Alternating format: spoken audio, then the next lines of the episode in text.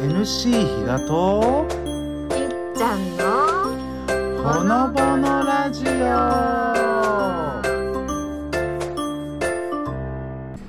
はい皆さんこんにちは。こんにちは。ほのぼのチャンネルです。よろしくお願いします。え人数多いじゃんということで、あの思っている方いると思うんですけども、今回ですね初めてほのぼのチャンネルで、えーゲストをお呼びしています、えーラーメンいぎみさんからですね、えー、コウジさんとあかねさん、えーお越しいただいてます。よろしくお願いします。よろしくお願いします。えーっとですね我々が、えーこれまであのほのぼのチャンネルで勝手に、えー沖縄最強ラーメンということで、えーまあ、プライベートでもね何回かあの、はい。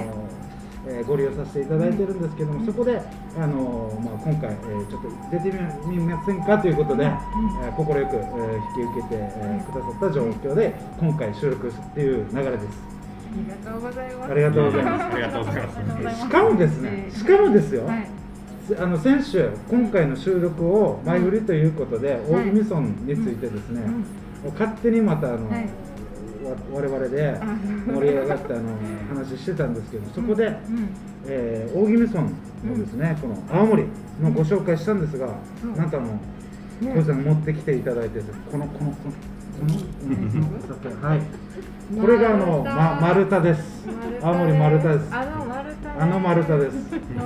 私も初めて見ましためちゃくちゃ飲みやすい癖の少ないお酒です20度、うんなのでうんすごいさあんまり酒が強くないですっていう方も、うん薄めて飲みやすいです、あさっきおすすめの飲み方もねおっしゃってあの自分は、はい。あのまあ4割丸太で氷入れて残りウィルキンソンっていうはい。炭酸水のレモン味で割るとはい。最高に美味しくて毎日飲んでますね。毎 日であの本土の方も多分注文できるんですか？そうです。ネットでもできるんですよ。あそうなんですね、はいぜひね注文して本土の方も、うん。あのえー残波とかね、うん。あのいわゆるメジャーなものではなくて、うん。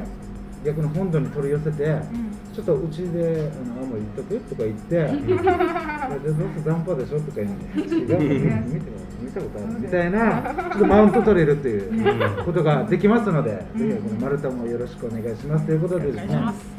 あのなんといってもですね、今日はあのまた、えーせっかくですので、いぎみさんについてい。ろいろお伺いしたいんですけども、はい。じゃあその質問ちょっといっちゃんさんからお願いします。はい。うん、ちょっとね考えてきたんです。考えてるっていうか、そうそう。質問をね。質問考えてきたんですけど、まずこのララーメン意味は、いつからお店オープンされたのかなと思って、もう私がオープンしたのは今年の、えっと2010あ2021年かねの2月の5日にオープンをさせていただきまあした。はい。これなんかその日にはい思い入れあるんですか、2月の5日というのは。それがたまたまだよね。うんあーいろいろマヤ歴とか私が 調べてマヤ歴マヤ歴こうやって調べてみてネットですごいこれいいんじゃないとかって言ってどうすねとかって言ったらこれがいいんじゃないかなみたいな。すみませんちょっと怪しげな。ええマヤ歴来ると思う方がびっくりしてる。すいませんいいっすね。いいっすね。そういうのでやってみました。でも本当は、はいあの昨年の6月のちょうど23日慰霊の日に移住してきたばっかりで、はい。2年ぐらいははいゆっくりしようって言ってたんですけど、えたまたまちょっとねいいお話があって、ーうん10月11月ぐらいですね去年のね。そうですね。うんその時に話があって、うんでそれでトントントンって話が決まって、ん2月にはもうオープンする形でしたね。これゆっくりってことはじゃあそれまであのた確か台湾とかあのところでもいろいろ。香港と東京でラーメン屋さんをやってて、はへー。で、あのまあ移住を沖縄にしたくて、はいはいはい。あのちょうど東京と香港の間ですし、はい。あの移動もしやすいし、あの妻がもともと沖縄の。出身なので探しててで、まあ、いろいろ沖縄中探してたんですけど、とまあ、国頭の移住体験行った時に、はい。大宜味村のあの基女化っていうところの,、はいはいはい。はい。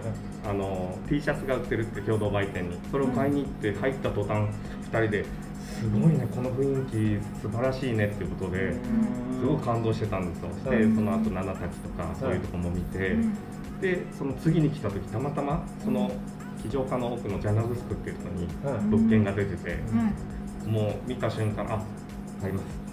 へここにえ住みますっていう、あじゃあお住まい。もじゃあ大気味なんですかあの大気味でジャナグスクっていうところですね、へ一目惚れなんですね。一目惚れですね。はい。ああれですよ。あの私も昔大宜味村の会社に勤めてたことがあるので、あの大宜味村はこの神の島というかはい。特にその神の神様の、はい。あのそういう儀式とかそういうのすごい、多分お分かりだと思うんですけど、はい。まあハーリーとかですよね、はいああいったところもあのお盆が1日しかないんですよ。大宜味村うん。あちょうどその時人と関わってないからねあー。わかんないね。普通3日じゃないですか、はい。1日です。その辺もちょっと違うんですよやっぱり。うん。そうそうそう。でハーリーしながらん。なんか相撲を取ったりとか、うんいろんなことやってます。どどどちらなんがですか？運神とはまた違うのかな。私中城なんですよ。あ中城あ運神です。運神です運神です。よねはい。聞いてはいるんですけどょうどその時あのコロナもあってはい。で去年来た時はうん。あまり人と初めは関わらないようにしそうかそうか。こう何かあったら怖いのではい。でちょっと落ち着いてからちょこちょここう挨拶に行ったんですけど。特にその神様っていうはい。ところでは、ジャナグスクはそういう雰囲気がありますね。えー、そうですか。はい。ねあるよね。うん。本当にあるんですよ。みえー。仮眠中みたいな人とかいたりとか。はい。ああそういうことです、はい。うん。あと上のね住む人でね、あの基準化って三つのはい。なんか集集落落からできてて、はい、で上の非常課じゃないじゃないですあかすみませんジャナグスク。うん。で上のあのお城のうん。グシクっていうところと、まあ下にも二つぐらいがあって、はい。まあそこのね、うん言いますね、そのあのお祈りする方、はい。言ったんですか？はい。ののろですね。のろあのろもともともとはのろがいたところうんもう上に上がるとまた雰囲気が違くて、うん。一度あのーそこの方の家行った時、はい。そういう話をした瞬間に、はい。わーって風が吹いて、えすごい。変わってね。ちなみにその時はマヤ歴は関係ない感じ。それはまああごめんなさい。あれはネットだけで書いやでもその瞬間に風が来たんだーなんかね。その人がそういう神様の話をした途端その人の雰囲気も変わったんですよ。目が優しい目からキリッとした目になったらうーっと風が吹いてなんか寒くなったっていうか、うん。へえすごいね。そういうのもあるし、なんかそのあの前田さんって言ってはい。漆芸家の人がいるんですけど、はい。有有名な人なんですけどその人もあのキジムナキジムナを見たことあるって言って、はいうん、その人も雰囲気がすごいあの一緒に話してると、うん。ちょっと変わった雰囲気になった、へすごい神聖すごいね。神聖な場所ですよね、えちょっと脱線いやいやいやもうすごいいい話よね、すごい。そこでだよねだから、そういうあの移住されてきて、うん。もういわゆるこの一目惚れをした土地で,、はい。でいろんなそのなんだろう、えー不思議な体験をしつつ、うん。そこでなぜっていうねあのまさにこのラーメンもそうなんですけど、ん場所ですよね。うん。あの場所そう。が、ねだって普通に考えたら立地悪いじゃないですか。そうですね。見えないですよね国道から。はい。みんなどこから入るの？ありました。絶対言われるんですよあるある。質けないよって言って、うん。こう U ターンして戻ってきて、戻ってきたらここってまた戻ったんだよ。あーへーよく言われます。ここの入り口がね本当にそう、ちょっとちっちゃいんですよ、ここここでいいの？みたいな。しかも関係者以外とかってな入りにくいよってみんなに言われうます。ん。でもただおかげさまで本当いろんな方にいらしていただいて、ほのぼのラッシュの方もいやいやいやいや。いやいやいやうんい一度行ったらもう場所忘れないです逆に、そうそうわかりやすいつけにくいけどい一度行くともうすぐ分かりますよ、あんなところなんかあの場所はなんか理由があるんですかそれもあのジャナグスクの青年会の集まりで、はい、で、まあ、突然その中の人が来てくれて、はいちょっと今日あの集まるから来なって言われて行って、はいその中にあの塩屋漁港の海んちの若い方がいて、でラーメン屋さんをやりたくていろいろ探してんですっていう話をして、うん。であじゃあ今その海んちの施設で空いてるとこがあって、うん。で海んちのうん。あのこういう小さかったりはい。あのきあのあとアバサーとか競りに出さないはい出せない魚をはい活用して一緒に何かやりませんか？っていうことを言われて。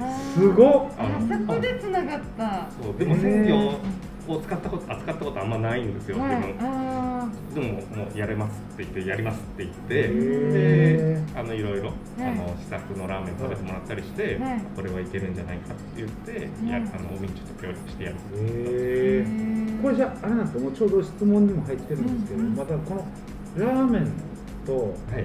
いわゆる魚介系だけど魚介系よりじゃないじゃないですか。どちらかというと魚汁に近い、うんだから多分ラーメン食べてん。魚介系だよって言ったらみんなあのいわゆる一般的な魚介系ラーメンって想像しすると思うんですけど、そことは一線画していて実はその魚汁うん。をまさに本当に魚ななんて言ったんだろう。味付けでつけたのものではなくて、魚そのもののだしで取ってる味なので全然違うっていう。そうですね。普通のそうですよね。その鮮魚あの魚介ラーメンっていうのは、あの乾物を使っていることが多いんですよ、はい。あのカツオだったり、うんあのソウタ節だったり、そういうのと鶏ガラを合わせたりするんですけど、うん。自分たちはこの鮮魚、はい。鮮魚ラーメンはい。がちょっとあの魚介系とは違くて、うん。生の魚を使うので、最高ですね、はい。もうもうだからニュージャンルです。本当にニュージャンル、これぜひあこれあれはないんですか？ネットで販売とかはないんですか？